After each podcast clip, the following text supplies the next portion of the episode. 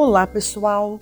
Que bom nos encontrarmos aqui mais uma vez. Seja muito bem-vindo ao podcast Redigir. Aqui, Gislaine Buozzi, escritora e professora de redação. No episódio de hoje, vamos abordar em especial a redação do CNU, Concurso Público Nacional Unificado, já conhecido como o Enem dos concursos. Déficit habitacional é o assunto sobre o qual discutiremos, o que, sem dúvida, é potencial à redação do CNU. Um assunto de viés sociopolítico que impacta a educação, a saúde, a segurança, a infraestrutura sanitária, o meio ambiente, o orçamento. Vamos conferir tudo isso juntos daqui a pouquinho, porque deixa-me primeiro dizer a vocês que vou dividir esse episódio em três blocos. No primeiro, faço algumas considerações sobre a redação do concurso. Quero dar a vocês algumas noções a respeito dos critérios de avaliação. No segundo bloco, apresento o tema, os argumentos, a tese e alguns caminhos para resolverem a questão habitacional. No terceiro e último bloco, leio uma dissertação modelo. Nesse primeiro bloco, digo a vocês que o Ministério da Gestão e da Inovação em Serviços Públicos lançou, no final de 2023, uma estratégia revolucionária para a seleção de servidores, o Concurso Público Nacional Unificado. Parabéns a essa iniciativa governamental. E a melhor notícia é a de que o CNU contempla a escrita de um texto, que será avaliado em até 100 pontos. Redação de quantas linhas, Gislaine? Consta no edital que o número de linhas será conhecido no enunciado da redação. Vamos, desse modo, pensar no limite padrão. Um texto entre 20 e 30 linhas. Quatro parágrafos. Um parágrafo para a introdução, dois para o desenvolvimento e um para a conclusão. Recolhi para vocês do edital do CNU os cinco critérios de avaliação do texto, quais sejam adequação ao tema, atendimento ao tipo, mecanismos de coesão, seleção e organização de argumentos e domínio da norma culta. Aproveito para fazer algumas ressalvas sobre os critérios. Acredito que cada um deles seja avaliado igualmente, em até 20 pontos. No primeiro critério, adequação ao tema. Todo o cuidado para não tangenciarmos nem fugirmos do tema e para não incidirmos em nenhum desses erros, o ideal é que utilizemos pelo menos uma vez em cada um dos parágrafos a palavra ou a expressão-chave.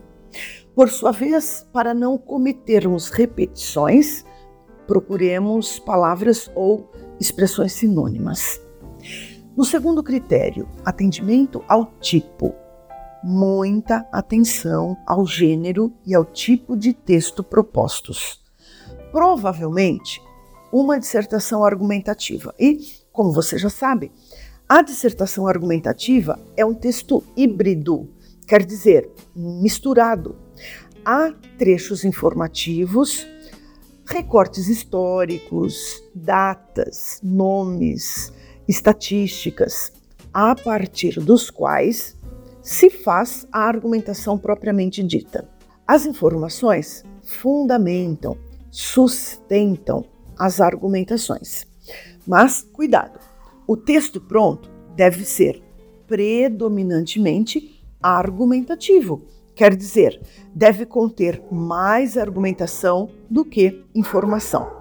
No terceiro critério, mecanismos de coesão. Aqui é posta à prova a habilidade do candidato em empregar os recursos coesivos, quais sejam as conjunções, os pronomes, as preposições. E quando se fala em coesão, é muito comum o candidato pensar que Se houver conjunção no início do segundo, do terceiro e do quarto parágrafos, está tudo resolvido.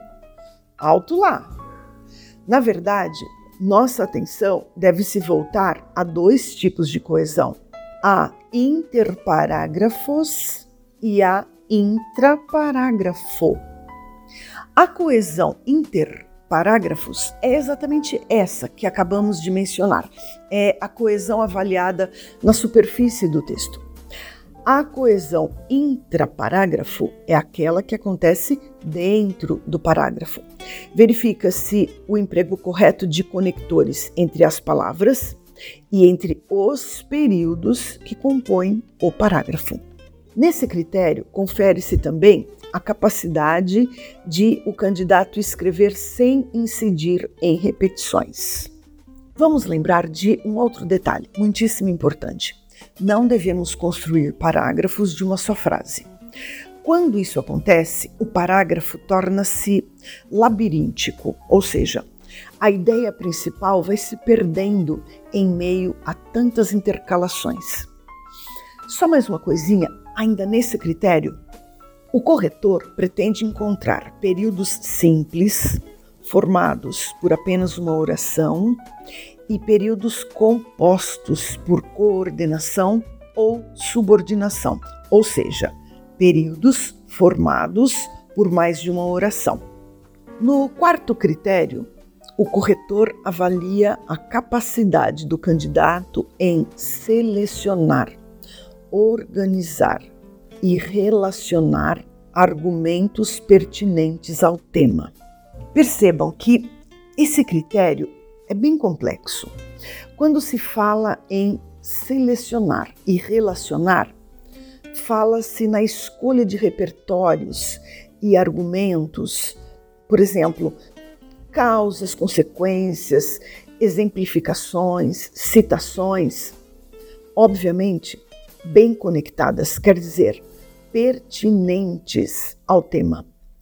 Quando se fala em organizar, fala-se da harmonia do corpo do texto, começo, meio e fim. Aqui temos uma estratégia para sugerir a vocês. No primeiro parágrafo, apresentem o tema, antecipem pelo menos dois argumentos e escrevam a tese. Tese é o ponto de vista do dissertador. O primeiro parágrafo, ou seja, a introdução, funciona como o projeto do texto. No segundo e no terceiro parágrafos, desenvolvam, explorem os argumentos lançados na introdução. No último parágrafo, obviamente, finalizem o texto. Cabem nessa conclusão, por exemplo, a reafirmação da tese e a retomada, bem sintética, das principais ideias do texto, ou até mesmo uma sugestão para a solução do problema enfrentado. No quinto critério, domínio da modalidade escrita formal. Nossas aulas de gramática devem vir à tona. Avaliam-se a ortografia, a morfologia, a sintaxe de concordância, de regência, além do uso formal do idioma, das palavras formais que se contrapõem aos coloquialismos, às gírias e aos cacoetes da linguagem. Nesse segundo bloco, apresento a vocês o tema, os argumentos, a tese e alguns caminhos a serem percorridos para a solução do problema. Até porque o recorte aponta um problema. E desse modo, me parece viável apontarmos soluções ainda que não estejamos obrigados a isso. Então vamos lá. O recorte temático é o déficit habitacional frente ao direito constitucional à moradia. Gislaine, no primeiro parágrafo, para fazer a apresentação do tema, a gente pode ocupar o próprio recorte? Não, claro que não. Podemos parafraseá-lo, quer dizer, podemos escrever algo parecido, mas não igual. O que devemos fazer é mobilizar as palavras ou as expressões-chave do recorte. Não vamos deixar nenhuma para trás. E então construímos a apresentação do tema. Quais são as palavras ou as expressões-chave desse recorte? Déficit habitacional, direito constitucional, moradia. A apresentação do tema deve ser o primeiro contato do escritor com o leitor. O quanto antes o leitor souber do que se trata o texto, melhor. Procure, então, apresentar o tema logo nas primeiras linhas. Alguns dados recolhidos do material de apoio podem nos ajudar a apresentar o tema. Assim, quando se fala em déficit habitacional no Brasil, fala-se não apenas da falta de aproximadamente 6 milhões de unidades habitacionais, conforme apontou a Fundação João Pinheiro, como também dos 16,6 milhões de brasileiros que vivem em favelas ou em comunidades urbanas, segundo o censo 2022. Essa situação fere o texto constitucional, que garante moradia e condições habitacionais dignas a todos. Tema apresentado, vamos aos argumentos. Listo aqui quatro argumentos. Escolham pelo menos dois. Ouçam todos e depois escolham aqueles sobre os quais vocês tenham mais segurança para escrever. 1. Um, desigualdade social. Segundo dados do Instituto Brasileiro de Geografia e Estatística, IBGE, em 2019, cerca de 50,7% da população brasileira viviam com renda per capita de até meio salário mínimo, o que geralmente limita o acesso à moradia adequada. 2 inchaço urbano. Também, segundo o IBGE, 85% da população está concentrada na área urbana, o que representa aproximadamente 182 milhões de pessoas. O inchaço urbano é reflexo do crescimento desorganizado das cidades. 3. Déficit de infraestrutura. O IBGE aponta que cerca de 35 milhões de casas não têm ligação à rede de esgoto. Vamos lembrar que o déficit habitacional abarca também situações de submoradias. Ah, Gislaine, mas ter uma casa sem ligação de rede de esgoto é diferente de não ter uma casa.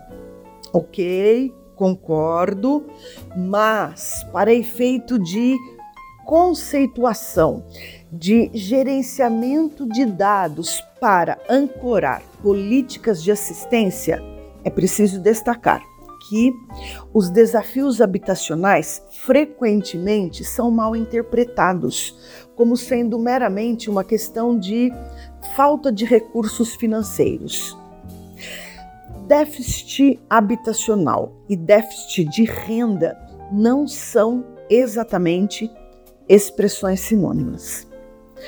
O problema da falta de habitação nem sempre é a falta de renda, de dinheiro.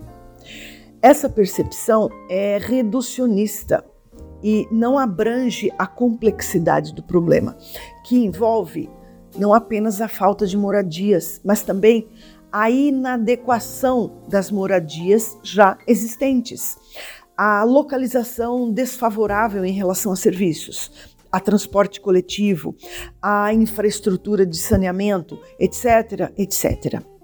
4. Mais construções do que requalificações. Hoje, há maior investimento na construção do que na requalificação de casas populares. Essa lógica precisa ser invertida.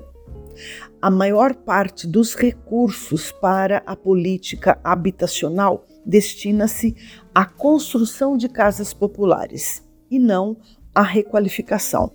a reforma de casas antigas ou mal conservadas. Há um número significativo de casas de programas habitacionais desocupadas por diferentes razões.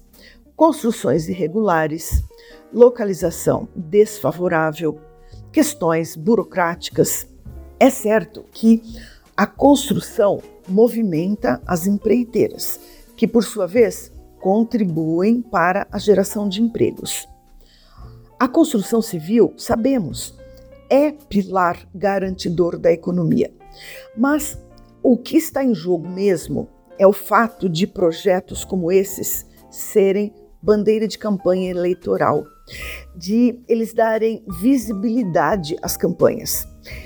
Esse mesmo movimento, quer dizer, a contratação de empreiteiras e, por sua vez, a geração de empregos, deveria ser feito para a requalificação de construções antigas para serem ofertadas a preços mais acessíveis ou até mesmo de modo gratuito a famílias comprovadamente carentes. Fiz também um breve levantamento sobre os impactos, ou seja, sobre as consequências do déficit habitacional. Olha só, essa situação compromete a saúde, a educação, a segurança, o meio ambiente, a infraestrutura, além de ser um empecilho significativo para a inclusão social. E como isso acontece? Falo agora mais pontualmente. Na saúde, moradias inadequadas ou superlotadas podem contribuir para problemas de saúde, como doenças respiratórias, estresse e condições sanitárias precárias. Na educação, crianças e jovens que vivem em condições habitacionais precárias podem ter seu desempenho escolar comprometido, prejudicado, devido a fatores como instabilidade residencial, falta de espaço para estudos e cansaço decorrente de longos deslocamentos. Na segurança, a falta de moradia ideal pode levar ao aumento da violência e da criminalidade, uma vez que assentamentos informais muitas vezes é, carecem de policiamento efetivo e podem se tornar locais vulneráveis à atuação de grupos criminosos. No desenvolvimento econômico, o déficit habitacional pode limitar o crescimento econômico ao reduzir a produtividade e aumentar os custos com saúde e assistência social. No meio ambiente, as ocupações irregulares e a expansão descontrolada, desordenada das cidades podem levar à degradação ambiental, com desmatamento, poluição e comprometimento dos recursos naturais. Na infraestrutura urbana, a falta de moradias estáveis e regulares pode sobrecarregar a infraestrutura urbana, colocando em xeque o sistema de transportes coletivos, o saneamento, a energia, o que compromete a qualidade dos serviços prestados. Lembremos do caos que se instala nas cidades quando acontecem os apagões. E, por último, uma das consequências mais evidentes é o fato de que o déficit habitacional segrega pessoas. As encostas são ocupadas de modo clandestino e, no final da linha, vemos a perpetuação da desigualdade social, da miséria, etc, etc. E agora a tese que é o ponto de vista a ser defendido ao longo das argumentações. A tese pode ser esta: é tempo de um Ministério das Cidades responsável pela construção e requalificação de moradias debruçar-se sobre a questão do déficit habitacional para a efetivação dos direitos assegurados constitucionalmente. Percebam que a tese já acena a conclusão e isso funciona bem. No final desse segundo bloco, deixo sugestões para a situação do problema que nos foi colocado. Uma das sugestões é o aluguel social, programa especialmente desenhado para a redução do déficit habitacional.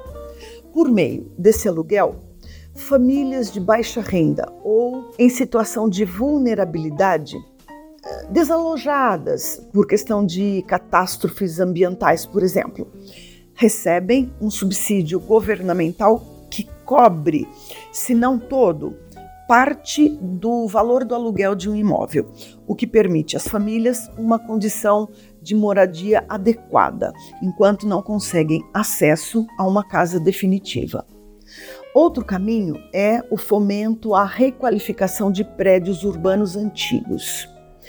A estratégia é reformar e disponibilizar imóveis, sobretudo construído em locais onde haja escolas próximas e acesso ao transporte público e aos demais serviços urbanos.